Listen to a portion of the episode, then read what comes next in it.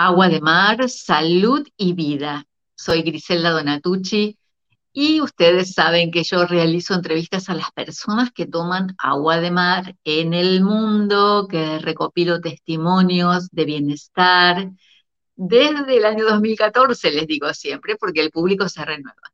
Así que bueno, mi querida comunidad, quiero compartirles que hoy tengo un encuentro muy interesante porque conocí un mensaje del señor Melquis Rojas en, un comentario de Facebook en donde él decía, tenemos que seguir difundiendo lo del agua de mar, y ahí yo aproveché para invitarlo a que me cuente sus experiencias. Así que él me mandó un mensaje y yo, aceptando mi invitación, y yo estoy feliz porque em, Hoy vamos a compartir, él va a compartir con todos nosotros un montón de sabiduría que él tiene para darnos. Así que bienvenido. Y bueno, la presentación oficial la va a hacer usted, pero yo en principio le voy a dar su nombre a la comunidad, o sea, Taita Melquis Rojas Araujo, que es eh, de Colombia. Ahora va a decir exactamente en qué ciudad. Y bienvenido, Melkis, muy bienvenido acá, a este espacio, para que su video, su entrevista enriquezca la lista de Colombia también, además de todas sus experiencias. Cuéntenos, por favor, primero su presentación oficial. Cuéntenos de usted, quién es y, bueno, lo que quiera compartir. Perfecto, muy buenas tardes. Soy el Taitán Melkis Rojas Araujo de colombiano, nacionalidad colombiana. Me inicié en el Sendero del Jaguar en 1991, en abonos orgánicos y en la huerta casera y en la huerta comunitaria en diferentes comunidades indígenas y campesinas. Íbamos a los colegios y hacíamos eh, la huerta, que cada colegio tuviera o cada escuela rural tuviera su perdón, tuviera su eh, eh, pequeña granja, su pequeña huerta y que los, eh, las personas del campo empezaran a sembrar utilizando el abono orgánico con sal de mar. Posteriormente, pues ya empezamos a hacer siembras con las semillas llevadas al estrés salino o dejadas en agua de mar. Y se, se, se sembraban. ¿Qué pasa con el alimento que se consume cultivado con abono orgánico y sal de mar, que él recupera toda su ancestralidad, todo su ADN nativo y originario de cada planta, de cada fruta. Entonces se potencializan los nutrientes, se potencializa todo su, eh, su alimento, su nutrición. Y eso lo llevamos eh, Paralelo también porque en 1992, estando en la Ciudad de México, en Monterrey, eh, buscando jicuri en un, cerca al árbol.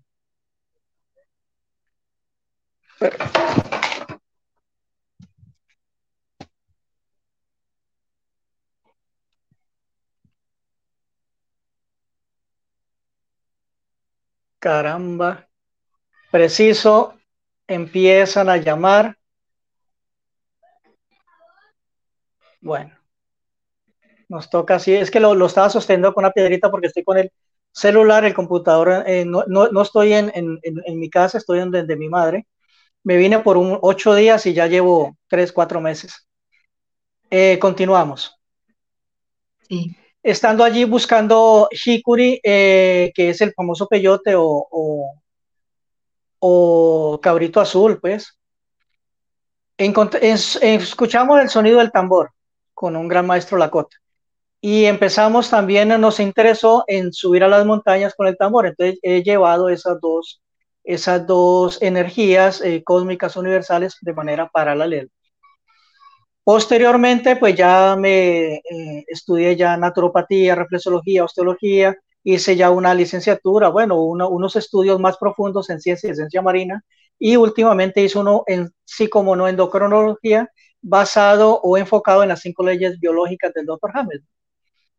Y mm, desde el 2008 hasta la fecha ya me he dedicado 100% a la atención humana. Ya no tanto en animales ni en abono orgánico ni nada porque ya me dediqué a las ciudades. Entonces ya en las capitales pues ya se, es dispendioso eh, lo del abono orgánico y en fin. Entonces ya he tenido pues en diferentes ciudades y en diferentes sitios ya un consultorio dedicado a los tratamientos específicos en enfermedades catastróficas, cáncer, SIDA, VIH, bueno, con agua de mar, ¿no? El ingesta o tomar agua de mar e inyectarse en agua de mar en vena o subcutánea eh, epidérmica. Bueno, en fin, en, donde, donde lo, lo necesito, lo requiere el paciente.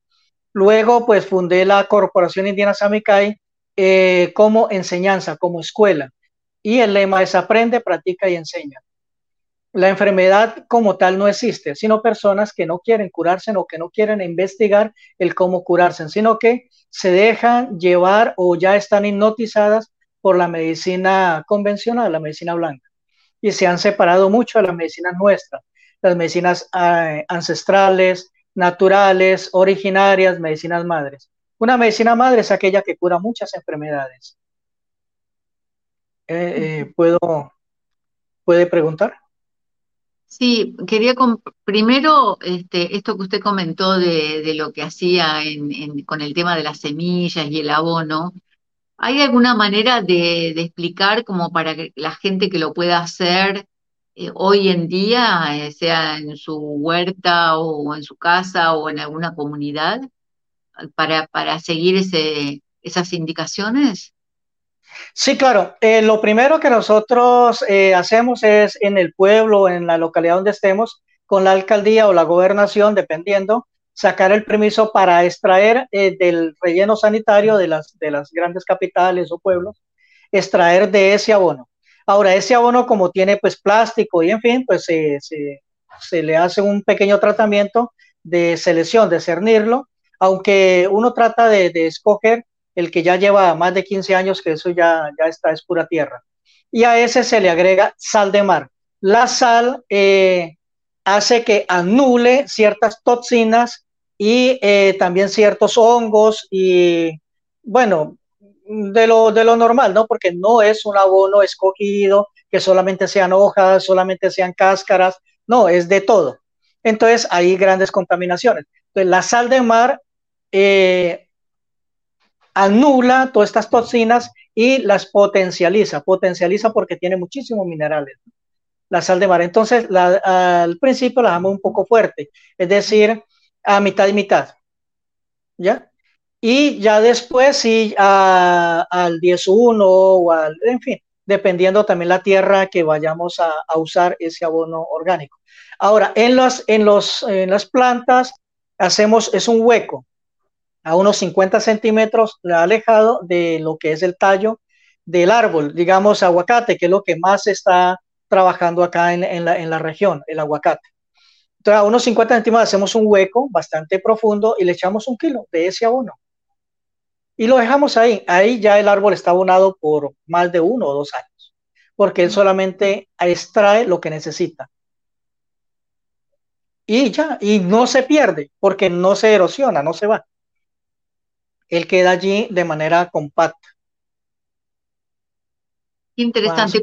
Por, ejemplo, si uno lo quiere hacer en, el hogar, eh, ¿qué proporción de sal tendría que tener? Ah, no, en el hogar sí como ya es un abono más manejable, ya es un abono limpio, eh, entonces ya es mucho menos la cantidad de sal. O se le puede agregar agua de mar. Eh, en el caso yo estoy a más de 20 horas del mar, pues no me es tan fácil el agua de mar, pero sí eh, la sal de mar, por volumen, por peso y por todo. Y eh, que un ejemplo, si vamos a trabajar de la sal de mar a, a convertirla en agua de mar, pues máximo tres cucharaditas soperas en un litro de agua, ¿no? Generalmente, de manera general, son una cucharada. Ya uno le agrega dos o tres, pero para plantidos que son muy áridos. ¿Ya? Eso es lo más, y lo más. Y tratar de las semillas, dejarlas en, un poquito. Ahí sí es menos, ¿no? Una cucharadita dulcera por litro de agua eh, de salinidad, para que la semilla no, como es primera vez, no se, no se estrese, no se dañe. La deja uno o dos días y después se saca, se pone un poquito al sol, que se seque un poquito y ya se puede seguir utilizando. Las semillas, por ejemplo, estamos hablando de, no sé, arroz, em, garbanzos, lentejas, eh, trigo. Las semillas. Eso lo ponemos en un litro de agua con una cucharada de sal de mar. Sí.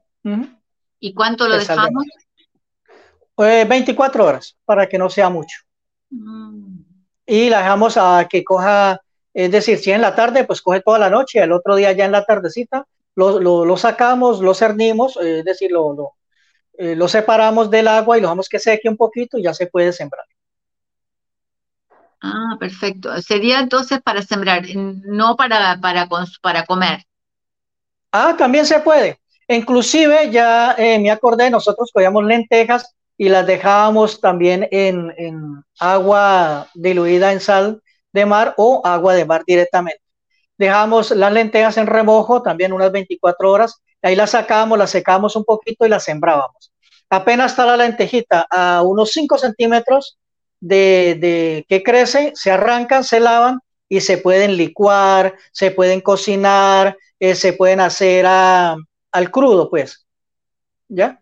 Y se consumen, se le puede añadir huevo, bueno, en fin, se pueden hacer como tortillas es de un alimento supremamente bueno. Ahora se le puede agregar el, el humus de la lombriz californiana con ah, agua de mar y se pueden regar. Eso también les ayuda muchísimo. Silicio también. Como yo estoy en una zona rosera, estoy en, en Ovo Huila, estoy cerca de Campo Alegre, que es una rosera en Colombia. Entonces acá se trae mucho eh, la cáscara de arroz. Esa se, se, pone, se almacena, se le pone un plástico por encima para que se, fermente, pues para que se pudra, llamémoslo así, y ahí se le agrega la, sal de mar. Y eso se saca un humus, un, un, como especie, un silicio, buenísimo, muy efectivo. Y a ese cogemos cáscaras, ojalá de gallina criolla, las cáscaras de huevo, se cogen, se lavan y se cocinan. Bien, eh, o sea, se, se, hace el huevo y se van amontonando lavadas, ¿no? Para evitar la hormiga y en fin, se van lavando y se van almacenando. Se van almacenando. Cuando ya hayan bastantes, se ponen a secar un poquito para que tuesten, se trituran y se eh, cocinan. Que cocinan unas tres horas.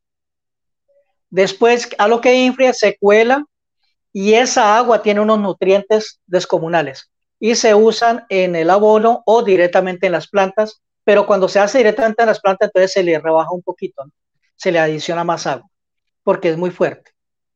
Pero si se le echa al abono para humedecerlo y luego se voltea, pues se hace el, y se le pone el plástico y en fin, eh, madura mucho y conserva muchísimos nutrientes. Me imagino lo que deben ser esas tierras. Impresionante, ¿verdad? Usted que lo, ha, experimentado. Son tierras que tienen un, alto eh, concentración de minerales descomunales. Claro, y entonces en esa época que ustedes hacían cosas, digamos, con, con, los, con las autoridades. Cuando, Sí, sí, generalmente pues yo estuve también vinculado al ejército y en ese tiempo salió un programa que era el acercamiento con las comunidades. ¿no? Mm. Entonces íbamos a las escuelas, algunos eh, militares que pues tenían gran capacidad para enseñar, entonces eh, nos ponían en diferentes áreas, De deportes, en el caso mío era en la agricultura. También en, en, animales, ¿no? Inyectándolos eh, con agua de mar, purgándolos con agua de mar y enseñándoles el manejo o el método marino en animales. Y en plantas era más que todo el, el eh, el área mía. Melquis, podemos ir, al, digamos, al, inicio, ¿cómo usted encontró el conocimiento del agua de mar en aquel momento? Porque hace bastante de todo esto. ¿Cómo llegó usted a esa información? Eh, yo me fui de la casa muy pequeño, a la edad de unos nueve años, yo los cumplí ya fuera de la casa y me fui a andar.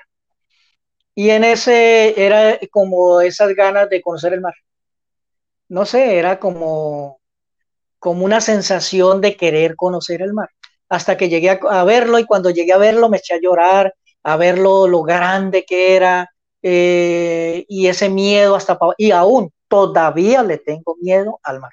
Todavía yo me baño en la orillita y si es el caso me echo con un matecito, con un platoncito. Le tengo, no sé, me ha quedado esa sensación. Entonces, hablando, pues como yo era un, digamos, un caminante, un gamín, pues eh, no tenía casa, no tenía. Entonces yo iba donde las personas y me alojaban y me contaban historias y yo era muy preguntón y en fin. Y entonces ahí me fui iniciando, iniciando, iniciando, fui creciendo. Ya luego pues conocí a, pues yo le digo papá porque pues me ayudó mucho, me enseñó mucho. Isaías Muñoz Macanilla, el guacamayo. Me inició en el arte eh, chamánico en el yagé, en, las plantas endógenas o plantas ceremoniales. Y me fui a andar con él y él también pues me explicaba a ustedes que los abuelos, ellos le enseñan a uno es de la parte oral, hablando, y háblenle, y háblenle, y háblenle a uno. Y ahí va uno eh, relacionándose con los abuelos, eh, de un lado a otro. Y ya pues eh, ingresé al, ejército y como yo ya tenía este conocimiento y pues yo ya conocía la región, entonces me vincularon en el, en el, en este, en esta temática, en este, en esta, ¿cómo le dijera yo? Bueno, programa del Estado. Y así, ya fui andando y fui conociendo, ya pues posteriormente conocí a otras personas que ya me fueron enseñando mucho más, mucho más, ya tuve la oportunidad de viajar, eh, ya en otros países pues aprende uno, muchísimo más. Y en fin. Bueno, por eso yo le decía, dentro de todo ese caminar, ¿cuándo llegó a su vida lo del agua de mar? Y esto que usted hace, la parte terapéutica. Ah, no, en la parte terapéutica fue después de 1991 cuando ingresé al Sendero del Jaguar. Ya ahí sí ya fue de lleno, totalmente ya empezando a, a trabajar porque yo ya era militar. Es decir, yo ya siendo militar integré el Sendero del Jaguar porque ese fue el programa que se inició en ese momento. 1991. ¿Y, y cuándo encontró lo del agua de mar para la parte terapéutica, digo yo? Ellos, eh, sus... Ah, para, para, las, para la parte humana, en los humanos, en 2008. ¿Y en el 2008 ya, en el 2008 ya eh, me inicié directamente a trabajar con el agua de mar, ya en la parte humana. Y yo trabajaba con unas, pues como había trabajado era con animales, pues obviamente ya me había acostumbrado a usar unas jeringas grandes y unas agujas grandotas y me era fácil y trabajaba bien. Cuando ya conocí a Rodrigo, a Paola, al padre, al padre Darío, a, a Laureano Domínguez, y entonces ya ellos ya tenían unas técnicas más avanzadas, más sofisticadas, que era la aguja pericranial y en fin, y entonces ya me inicié con ellos, ¿no? Sí, yo estoy pensando si dentro de este conocimiento ancestral que usted fue aprendiendo, ellos sabían lo del agua de mar. No, eh, yo lo aprendí primero eh, con las comunidades a orillas del mar, con las comunidades nativas del mar. Cuando yo ya ingresé al Amazonas, donde Isaías Muñoz Macanilla, ya me inicié, fue con el viaje y con otras cosas, y ellos no conocían el método marino. Ya yo les llevé el método marino. E inclusive de ahí empezamos a, interesarnos por el método marino y por los cultivos de método marino. Y eh, ahora último, inclusive, tuvimos en la Sierra de Santa Marta, duramos tres años de las 24 horas eh, internos en la Sierra de Santa Marta porque pues me da duro, no es de, decirlo al público, pero pues se ha llegado el momento porque la verdad. Muchos mamos, los respeto mucho, los quiero mucho, son grandes sabios, tienen el, lo mar a sus pies y no se, ni siquiera se bañan. Y le tienen miedo al método marino y no consumen agua de mar. Entonces, llegar nosotros a enseñarles, a recordarles lo que es eh, esa originalidad del método marino ha sido muy duro y no solamente en la Sierra de Santa Marta, sino con otras comunidades. Me han sacado de las comunidades, me han sacado porque, porque yo digo que el agua de mar es la medicina número uno. Después ya sigue el yaje, el cambo, eh, el, peyote, eh, bueno, pero medicina madre y medicina número uno es el agua de mar.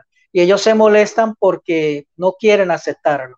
Ha sido duro, pero hemos venido trabajando ya son 30 años. Qué bárbaro. ¿Sabes Quería preguntarle, eh, eh, dentro de mi comunidad, de, los, de la gente que ve los videos, hay gente de otros países que quizás se están preguntando qué son los mamos o qué es un taita, y entonces por ahí tendríamos que explicar un poquito esto, porque hay gente que no sabe de qué estamos hablando. Ajá. Bueno, un taita para que se forme aquí en Colombia, en las comunidades de la Chorrera Amazonas, eh, se tenía que ser de 50 años, no menos de 30 años de experiencia en, ese mundo chamánico, ya eh, con el yajé. Nosotros somos yajeceros. Eh, cuando se hizo un encuentro, yo fui al lado de, de papá, pues, y nos fuimos integrando, interesando, yo de maletero, de auxiliar y eh, pasé todas las pruebas. Entonces dijeron, no, pues si él pasó las pruebas y otros que llevan muchísimo más tiempo, más años, no pasaron las pruebas, debería de nombrarse taita. Entonces, como no estaba todavía reglamentado que un taita menor a 50 años, una persona, perdón, menor a 50 años tuviera el grado de taita, no era permitido. Entonces, eso se fue a consejo, eh, las 22 comunidades de la Chorrera Amazonas, bueno, se fue, lo aprobaron, entonces quedó que a 40 años, yo tenía 38, se tardaron dos años. Cuando dieron la aprobación de bajarle a 40 años, yo ya los tenía. Entonces fui el primero coronado a los 40 años como Taita. Y fui el primero, soy el primero a los 51 años coronado Taita Mayor. Antes era a los 60. Entonces he, rompido como esos récords. Y entonces, un taita, ¿qué, es el, qué significa dentro de esta cultura chamánica? Ya, el, el taita es como el jefe de la comunidad en todo lo que tiene que ver la parte educativa, eh, eh, ceremoniales. Bueno, son varias, hay taitas que se dedican solamente a la parte de sanidad, hay taitas que se dedican a la parte educativa. Bueno, taita. Y, luego taita mayor ya es jefe de varias comunidades. ¿Ya? Entonces, y ya es el que sale a la parte internacional.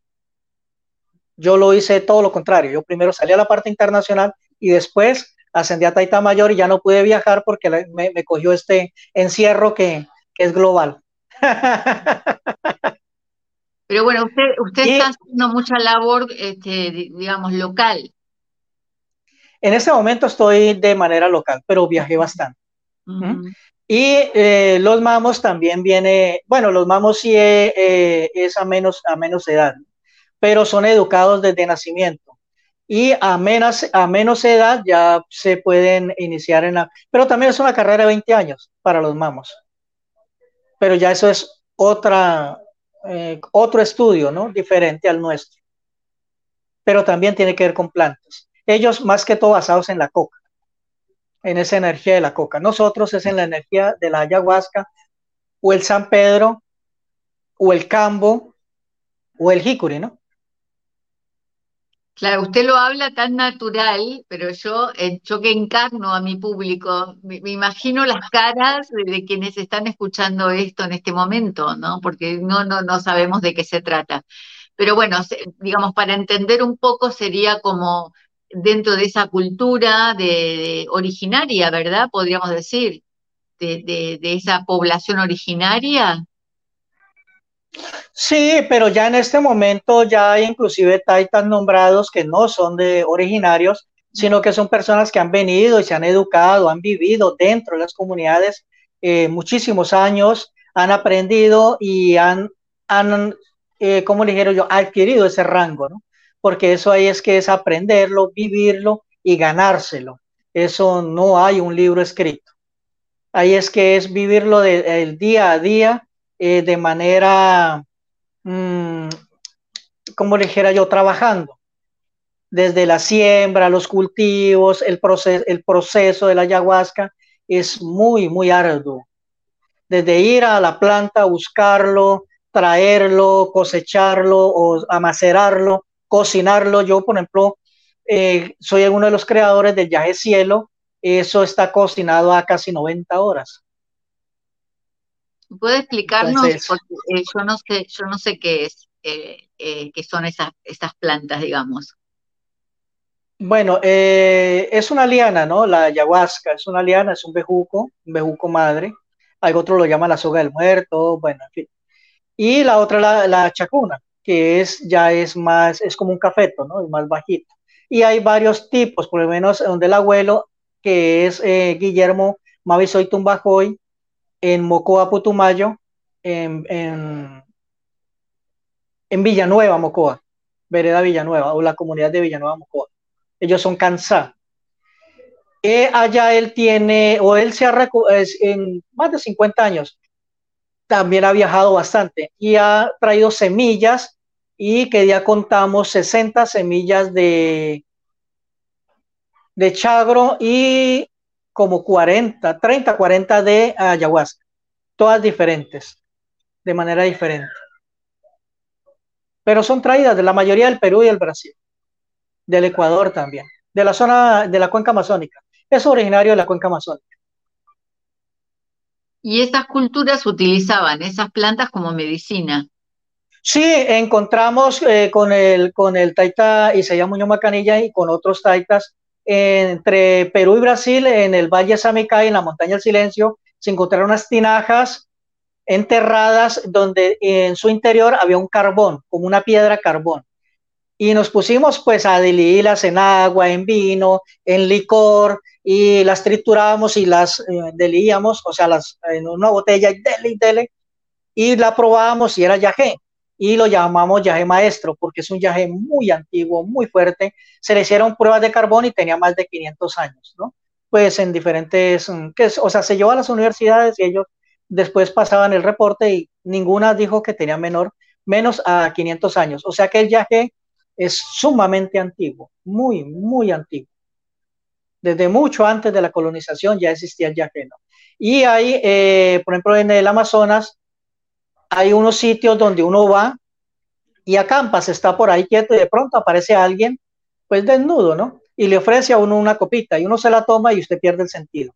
Y luego aparece dentro de la comunidad de ellos y ya allí pues empieza uno a tener conocimiento y cuando va uno a salir de allá, o es como si uno durara dos días, dos días, dígase, máximo. Y luego le dan a uno la copita y aparece uno cerca a un pueblo.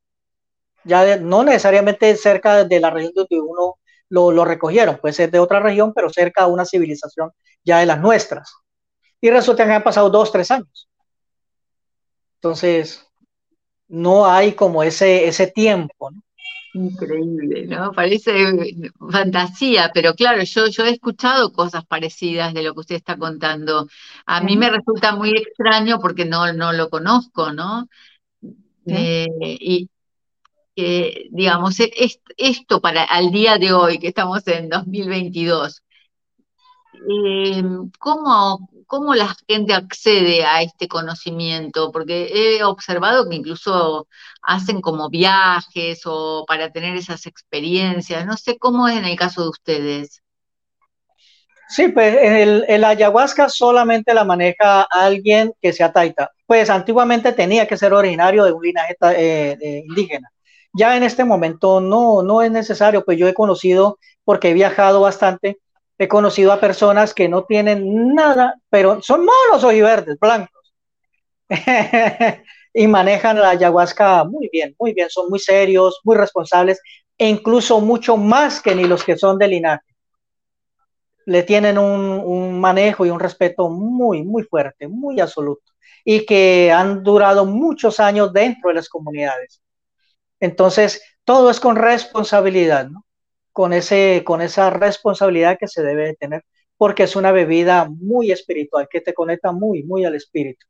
Eh, fui el primero que empecé a usar el ayahuasca con agua de mar y en los temazcales y con sonido de tambor. He sido el primero que he impulsado, porque desde, mi, desde 1992, es ya hace bastante tiempo, he impulsado la ayahuasca con el sonido del tambor en las montañas, haciendo siembras, pagamentos, ofrendas en las montañas.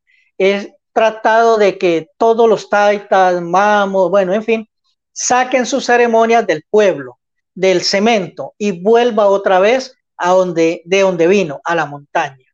Ya no podemos seguir haciendo las ofrendas, los pagamentos y todo en plaza pública para que todo el mundo nos vea y nos tomen fotos y videos.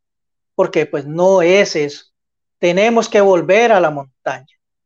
Entonces, he sido el primero que a todos les he dicho, donde quiera que he estado, si vamos a hacer una ofrenda, un pagamento, no me busquen y yo no estaré en el pueblo, ahí en, en, las, de cemento.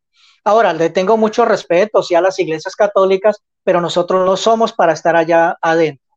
Mm, yo inclusive discutí con el abuelo, el abuelo mayor, eh, Guillermo Maisoy, porque un 20 de julio, que se celebra allá en, en Mocoa, Putumayo, Colombia, una ceremonia el 20 de julio, y todos con sus plumas y sus cosas. primero fue el sacerdote a la comunidad y dio la misa. Y de ahí se fueron al pueblo y entraron a la, iglesia. Yo me enojé, discutí con todos porque eso no es nuestro, eso no es de nosotros. Tenemos que volver esa a la montaña. Entonces, he sido siempre ese, de volver a llevar todas estas ceremonias a la montaña, a donde son y a donde pertenecen. ¿La escucho? Es que yo lo, escucho y me quedo, o sea, con cada cosa que usted dice, como que al no conocer, estoy pensando, ¿qué será un pagamento? ¿Qué será una ofrenda? ¿Qué, es todo eso de lo que usted está hablando normalmente, no? Sí, sí, sí, sí.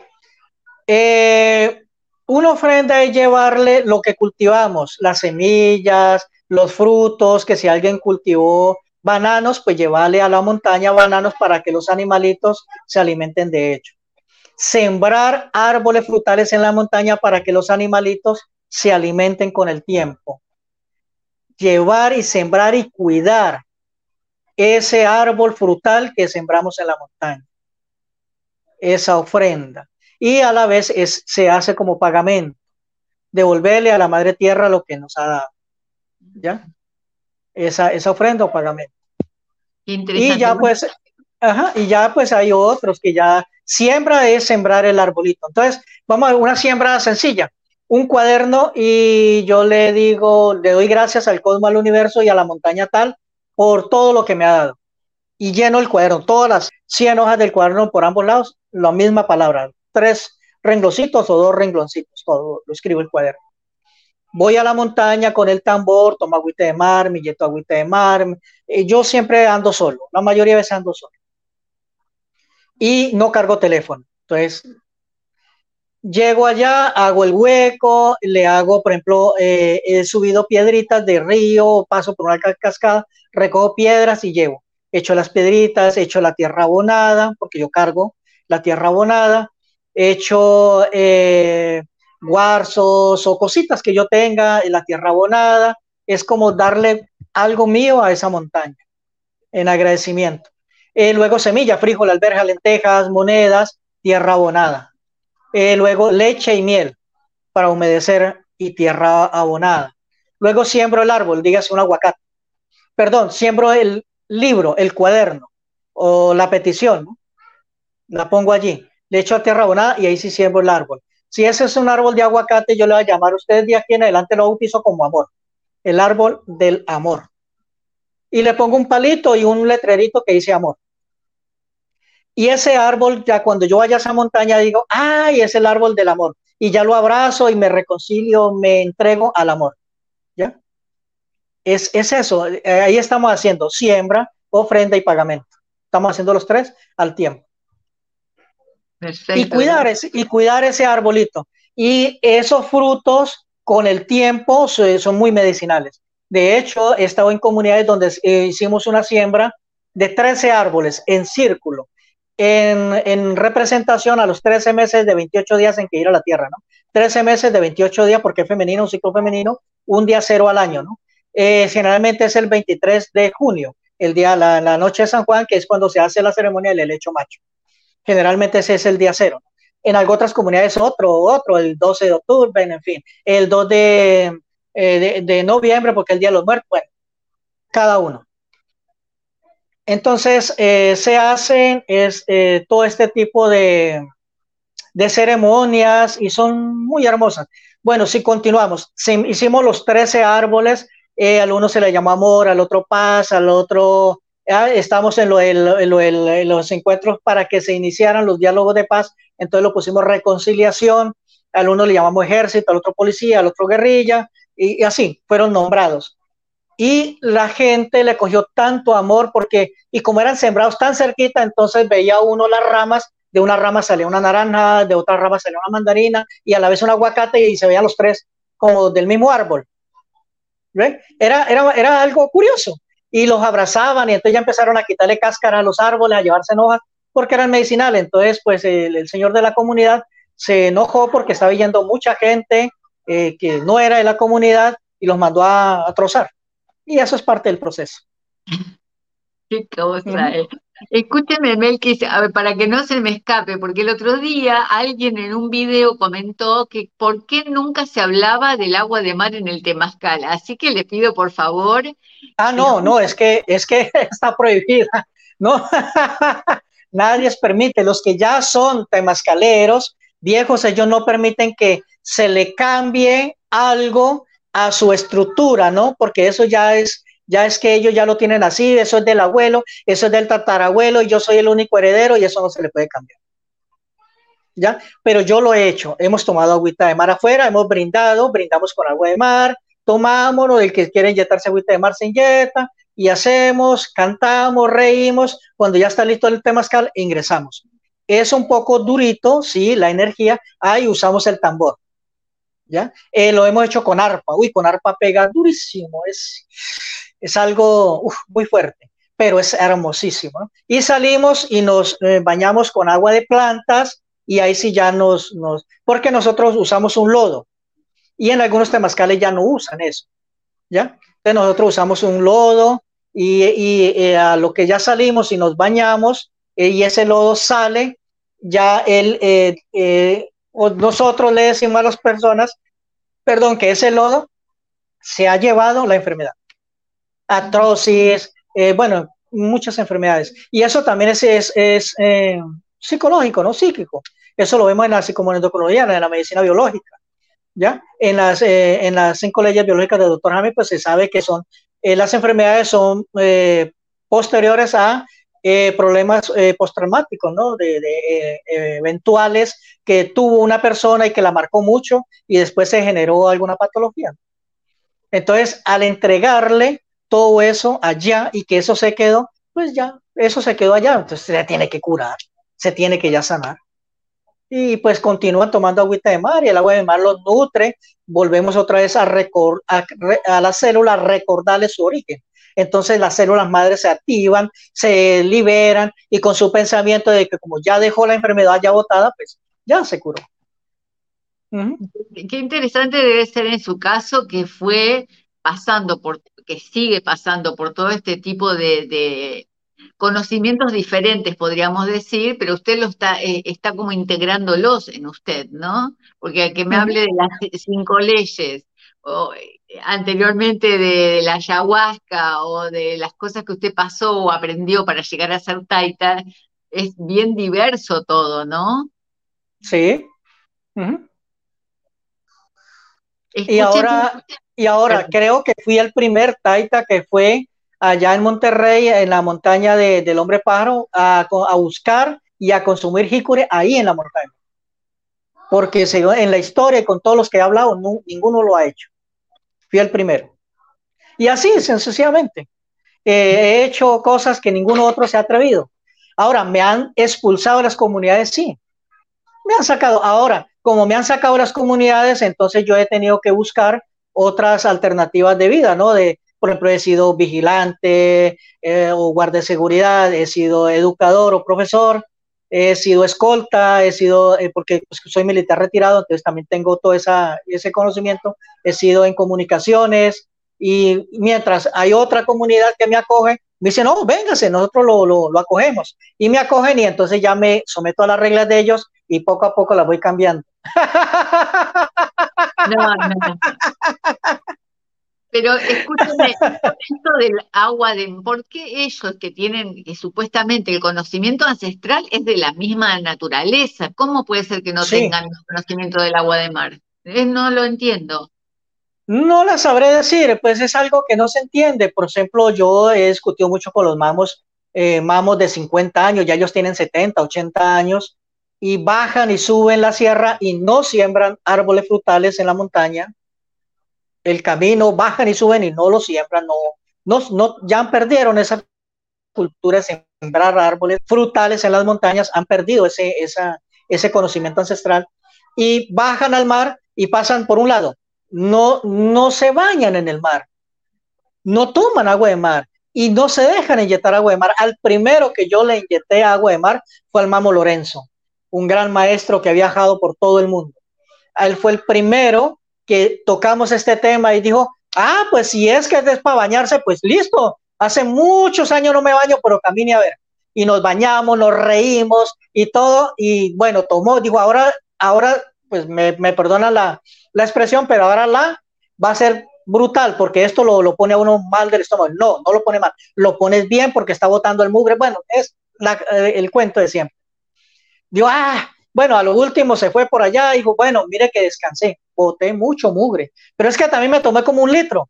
Bueno, buenísimo. Ahora vengo y lo inyecto en la vena. Digo, no, usted como que me quieres matar. Ay, venga. Entonces yo me, me, me autoinyecto. Ah, bueno, bien.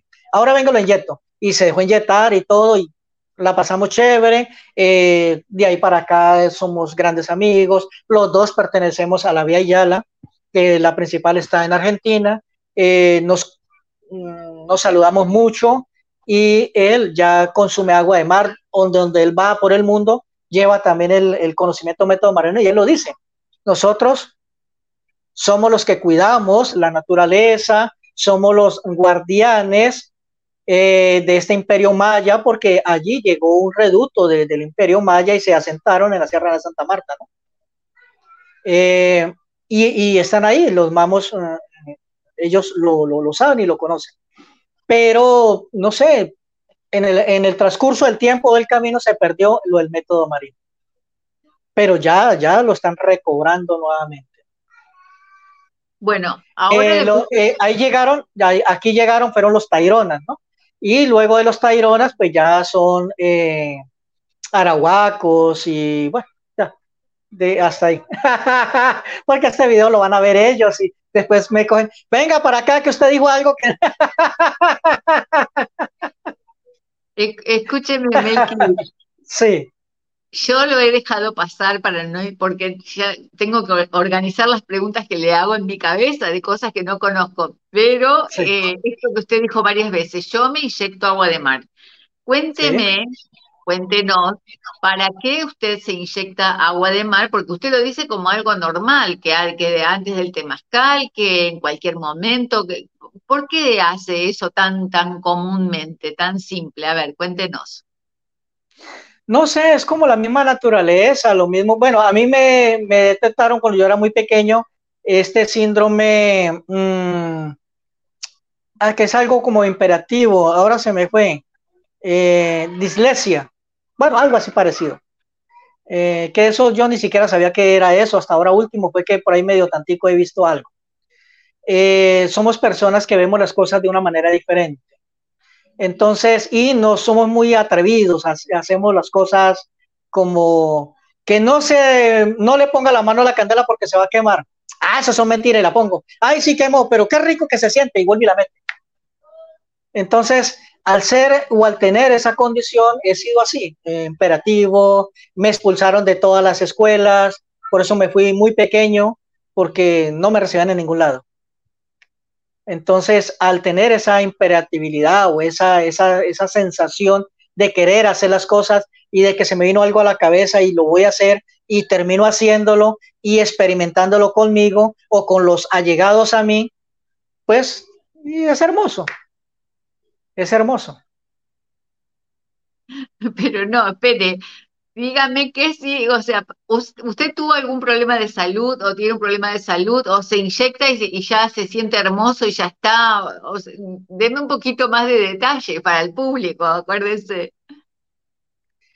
Bueno, siendo militar, eh, yo estuve, pues eh, también eh, fui enfermero, enfermero de combate, Y eh, aquí en Colombia, pues es una guerra muy, muy feroz, es, es una, algo que pues, poco cuenta uno. Eh, bombas, campos minados y todo, y mmm, muchos cadáveres despedazados. Entonces, después de eso, yo bregaba para conciliar el sueño, eh, soñaba mucho viendo eso, eh, recogiendo partes, en fin, era muy doloroso para mí, entonces a mí el agua de mar me tranquilizaba. Y cuando ya conocí, eh, pues como yo ya inyectaba animales y todo, y cuando yo ya empecé a inyectarme y todo, me sentía muy bien. Y por ahí empecé y empecé y empecé y seguí, y todavía lo hago y me siento bien. Y el día no puede pasar una semana sin inyectarme en ven.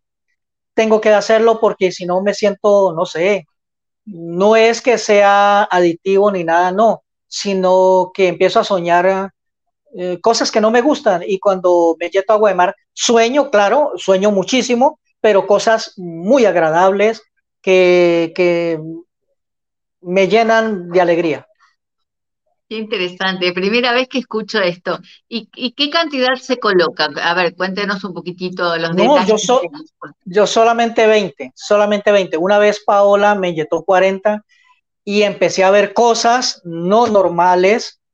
Eh, lo- eso fue, bueno, por ahí en un pueblo, yo vivía en un segundo piso y nos fuimos a almorzar y yo me sentía malo, yo no pude almorzar, me regresé a la casa al segundo piso, dejé la puerta abierta para que ellos ingresaran posteriormente. Cuando entraron, yo no, no era consciente de lo que yo estaba viendo ni haciendo. Yo es que titiritaba bu, bu, bu, y brincaba y señalaba, pero no podía hablar y señalaba y ellos no veían nada. Después me preguntaban qué era lo que yo estaba viendo y le dije, no, estaba viendo que por la ventana se estaba asomando la cabeza de un lagarto y sacaba la lengua un lagarto, pero una iguana, pues, pero era, pues yo estaba en un segundo piso, tendría que ser bien grande, ¿ya? Y me hablaba y me decía cosas y entonces, pero yo no podía respo responder, pero sí la escuchaba. Y ellos dijeron que no la vieron, ¿no? Y después me ingresé hacia el consultorio porque yo no podía parar. Iba a coger las cosas y no las podía, era, no sé, eh, no podía agarrar las cosas, fui a coger unas tarjetas y eso se regó todo. Bueno, eso fue algo y, y, empecé a ver cosas, entonces no me puedo inyectar más de 20. En el caso mío, a lo que a mí me pasa. Pero yo sí le he inyectado, perdón, voy a tomar un poquito de agua de mar. Sí, salud. Pero yo sí le he inyectado máximo a una señora en Cali, le inyecté cuatro jeringas de 70, eh, 7 por 28, 280 ml se le inyecté un viernes y ella se acostó, pues bueno, igual ella pues no, no, no se levantaba, ella tenía una atrocidad degenerativa y degeneramiento de columna, era acostada. Le inyecté en su espalda eh, esas cuatro jeringadas, se acostó el viernes y hasta el día martes se levantó sola, cuando la escucharon era cantando en el baño. Pero esos tres días ella cuenta que soñó cosas, vio cosas, eh, sudó muchísimo y no casi no consumió nada, no eh, tomaba agua, eh, mitad y mitad, mitad de agua de mar y mitad de agua hervida. Tomó durante esos eh, viernes a domingo, lunes, martes que se levantó ya. Es el único caso que tengo que yo le haya aplicado toda esa cantidad a una, a una persona. De resto solamente le aplico 20 y no más. Qué interesante. ¿Y cómo utiliza el agua de mar pura? Sí, totalmente hipertónica. En este momento la estoy trabajando de Buenaventura. Buenaventura es una salinidad baja porque le llega mucho río, demasiados ríos, y es una zona que llueve bastante. Y es una zona protegida porque antiguamente hubo una cárcel, ¿no? La Gorgona. Entonces tenemos permiso para extraer el agua de allí. Y es un, barquito, va, extrae el agua con su permiso de capitanía, todo tenemos. Y ese permiso nos sirve a cuando trae al, al, al puerto, hay un sitio donde se guarda, porque ahí se sacan muestras para llevar al laboratorio y cuando ya se tienen las muestras del laboratorio ahí sí ya las podemos eh, repartir para todo, para todo Colombia. Eso lo está haciendo una empresa llamada Talas. Antes eh, lo trabajamos con Océanos de Vida, con Álvaro Mejías, si no me recuerdo. Pero posteriormente ya empezamos con Talas y ya. En el caso mío, ¿no? De, de a quienes le ha adquirido el agua de mar. Por Buenaventura por Barranquilla, pues eh, Ladino y por Buenavent eh, por eh, Santa, ese es Barranquilla Santa Marta, Cartagena, Lucas, Lucas, pues se me fue el, el, el apellido, perdón. Tome tranquilo, tome, no, no, no hay prisa. Es a las, a las únicas personas que les he adquirido. En el caso mío, pues porque es la Corporación Indígena Samicay, ¿no? Ay, perdón, no sé si se podía decir el nombre o no. Sí, el nombre de quién? de la corporación. ah, bueno, bien. Corporación Indígena Samicay es la única en el país, en Colombia, que tiene todos los permisos al día. Eh, pues pueden haber más, ¿no? Pero pues que en su logo dice eh, Medicina Madre Agua de Mar. Hasta ahora no he visto ninguna. Que en su logo integre la palabra agua de mar. Medicina Madre Agua de Mar. Creo que es la única. O sea que usted entonces le enseña a la gente a utilizar el agua de mar dentro de, su vida, que la tomen, que cocinen con ella, que eso es lo que usted también enseña. El, el logo es, eh, bueno, eh, dentro del logo está aprende, practica y enseña. La sabiduría, que es el conocimiento, la sanidad, que es el integrar el espíritu, eh, la salud, pues ya es lo físico, y la solidaridad, es decir, ser solidarios, ayudar, apoyar, todo, ¿no? La solidaridad, ese conjunto que encierra todo eso. Entonces, esas son las leyes internas de nosotros. Aprende, practica y enseña, como decía el abuelo, reconocernos como humanos, humanizarnos y relacionarnos con la luz. Solamente tres pasos y según las tablas sumerias, pues llevamos 16 mil años y no hemos aprendido. Pero ahí vamos. Eh, ¿Sabe qué le quería preguntar?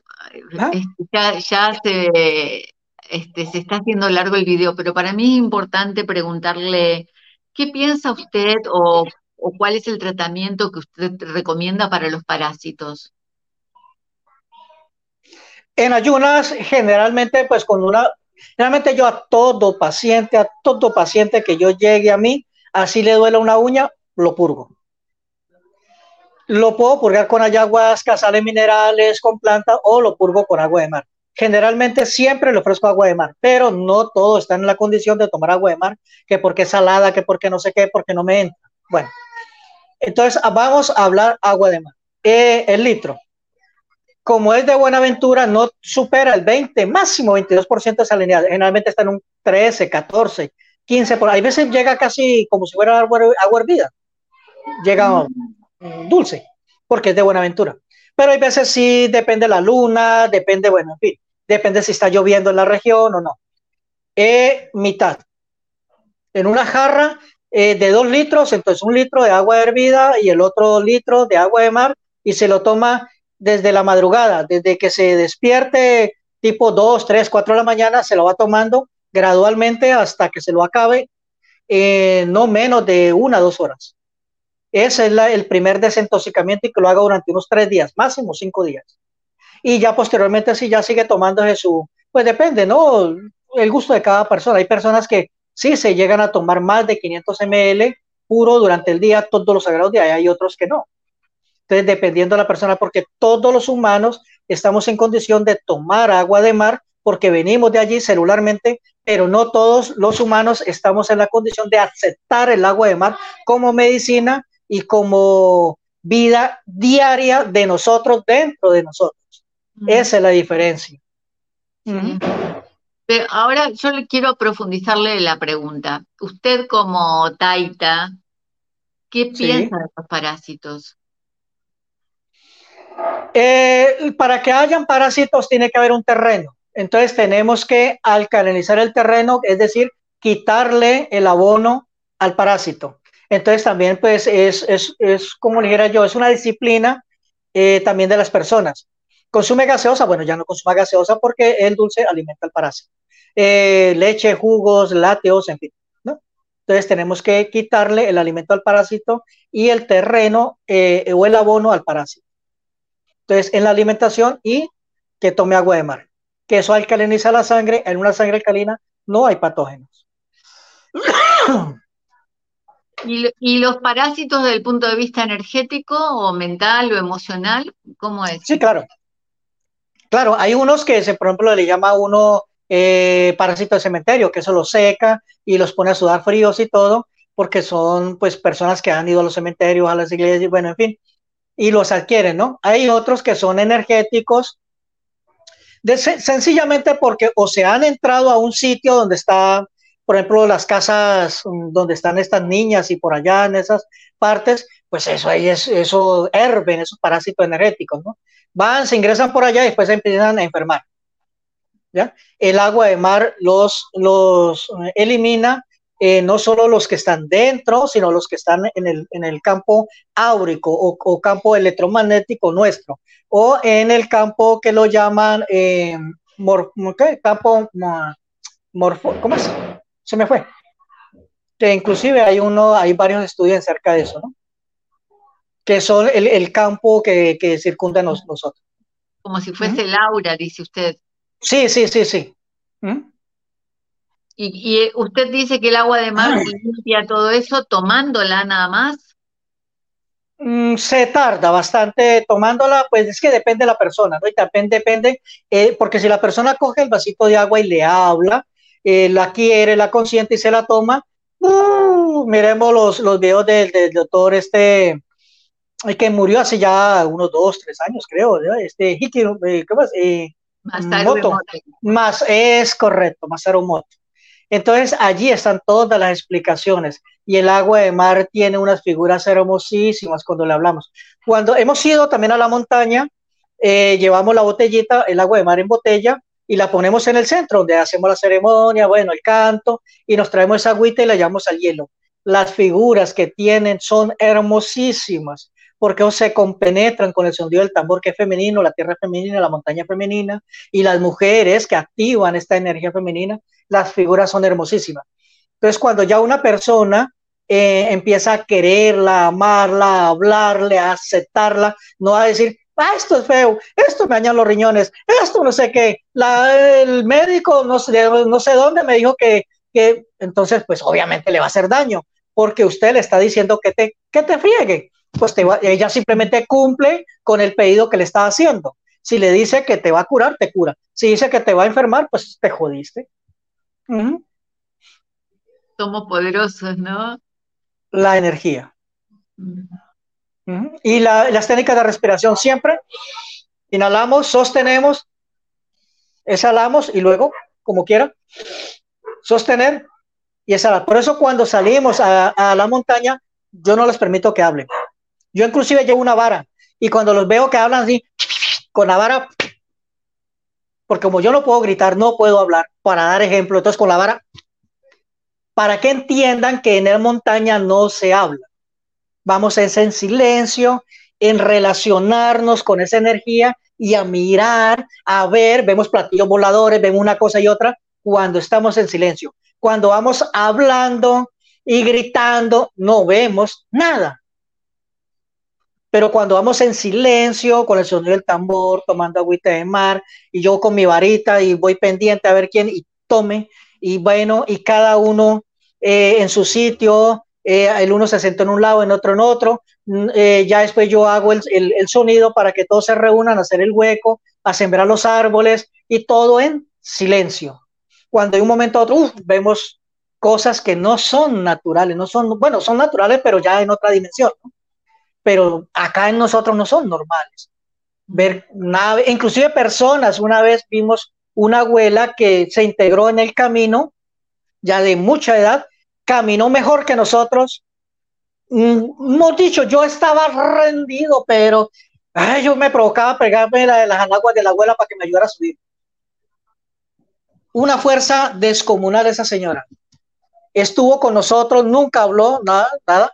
Eh, estuvo con nosotros todo el tiempo, duró como tres días el encuentro. La vimos, comió lo que nosotros comimos, compartió con nosotros y cuando bajamos no bajó con nosotros. Entonces, pues era imposible porque arriba no hay, no hay vivienda cerca, no hay nadie por ahí cerca ni nada. Como a los tres, cuatro meses que volvimos a hacer otro encuentro, entonces como iban personas, ya empezaron a tocar el, el tema, ¿no? Ve que la pasada, pues ojalá no encontremos a la abuela, no sé qué mire que la abuela me hablaba, pero de manera mental y me dijo tantas cosas que nadie sabía. Y yo durante ese tiempo he soltado eso y, me siento bien. Y todo fue una experiencia fenomenal, pero fuera real, la vimos real. Y resulta que no era porque no bajó con nosotros y pues nunca más la volvimos a encontrar, y de las personas, claro que quedaba la montaña unas dos horas más o menos, pero nunca nadie de, de las personas que eh, habitan y frecuentan la montaña, inclusive que un señor que tenía que subir eh, mínimo una o dos veces a la semana a, echarle agua a, las plantas que sembramos, a los árboles, nunca habían visto a esa señora. ¿Ya? Con su traje, pues sí, largo, sus trenzas largas, y nunca la vieron. Y así, muchas, muchas cosas, hemos tenido muchas experiencias. No llevamos celulares. En el caso mío, no me gusta llevar celular y, y pues no, no es que me ofenda ni nada, hacen videos y todo, pero no es, o sea, es, vamos, es a lo que vamos, en silencio, a integrarnos y hacer lo que tenemos que hacer y punto. Y la experiencia que adquieren es eh, indescriptible. Qué interesante. Melquis, eh, para, para hacer este servicio con el video, de todo lo que usted sabe, maneja, ¿qué, consejos nos puede dar eh, para tener en cuenta para nuestra salud física, mental, emocional, energética? ¿Nos puede dar algunos consejos, algunos tips? Sí, claro, volver a nuestro origen. Volver a nuestro origen es empezar por el primero, el número uno, que es aprender a respirar. Una tortuga vive 200, 300 años porque ella inhala, sostiene Háganlo con dos espejitos dos, o dos vidrios. Lo ponen, humedece, ah, es porque soltó, ¿no? Entonces cambian el vidrio y ponen el otro. Te inhala. Puede tardar, hay tortugas que duran cinco minutos cuando vuelve a humedecer el vidrio. ¿Y nosotros cuántos minutos hacemos? Entonces, el número uno, aprender a respirar. Inhalar, sostener y exhalar por la nariz. Cuando caminamos, no hablemos. Es la nariz la que vamos a usar. Es el número uno. Abrazar los árboles, volver otra vez a reconectarnos con la fuente.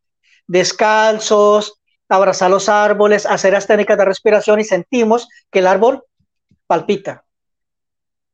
Y eh, eso es el segundo. Tercero, el agua. Consumirla periódicamente, todos los días, eh, para los que puedan y los que no, periódicamente y perderle el miedo a la inyección con agua de mar en vena, porque muchos es miedo, no es más. Perderle el miedo. Ahí está todo. Ahora, las personas que tienen la oportunidad de hacer, eh, eh, como en Argentina, el mate, que lo hagan con coca y agua de mar. Tibiecita puede ser al sol.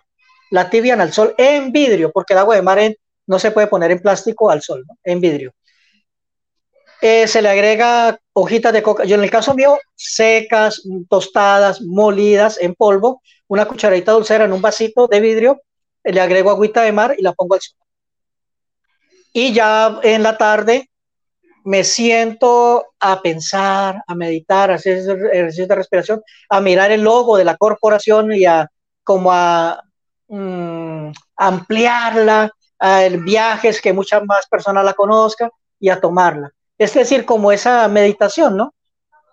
Y a tomarla, a tomarla, con coca, con hierbabuena, con albahaca, con mejorana, ¿ya? Como, como un mate, como una aromática. Es muy buena. También se puede hervir el agua, eh, la planta hervida, cuando está tibiecita, que ya está hervida, se, se cuela y se le agrega al agua de mar. No hirviendo totalmente, no, pero sí tibiecita.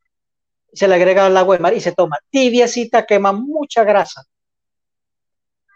¿ya? Y fortalece, revive mucho las células madres. La otra también inyectarnos alrededor del ombligo, un dedo o dos dedos fuera del ombligo, es decir, a los lados del ombligo, inyectarse en cinco puntos, ¿ya? A los lados, arriba, abajo, a, los lados del ombligo. Allí está la concentración de las células madres, por donde nosotros recibimos nuestra primera información, ya sea de alimento y de todo, y de formación.